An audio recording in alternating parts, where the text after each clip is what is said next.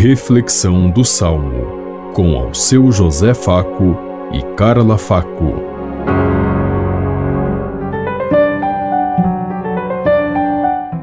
Paz e bem a todos os ouvintes que estão em sintonia conosco neste dia, na meditação do Salmo 66.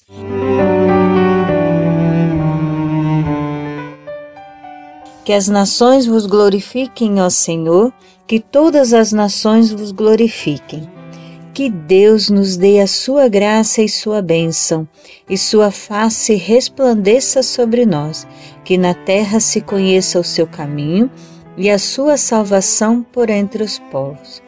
Que as nações vos glorifiquem, ó Senhor, que todas as nações vos glorifiquem.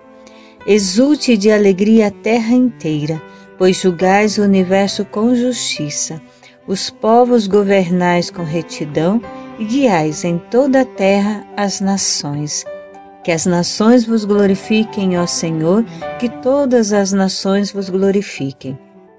A terra produziu sua colheita, o Senhor e nosso Deus nos abençoa.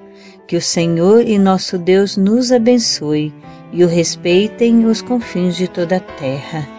Que as nações vos glorifiquem, ó Senhor, que todas as nações vos glorifiquem.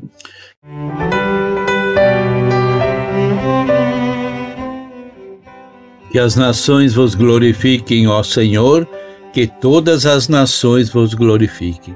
Que todos os povos e nações possam ver em Deus o Salvador, o eh, Redentor, o mediador de nossa caminhada para Deus, para salvação e vida.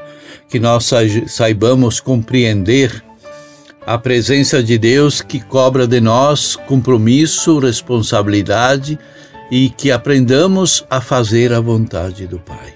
Fazer a vontade do Pai é caminhar sobre sua luz, viver a dignidade de filhos de Deus, respeitando os irmãos, amando uns aos outros como Deus nos amou.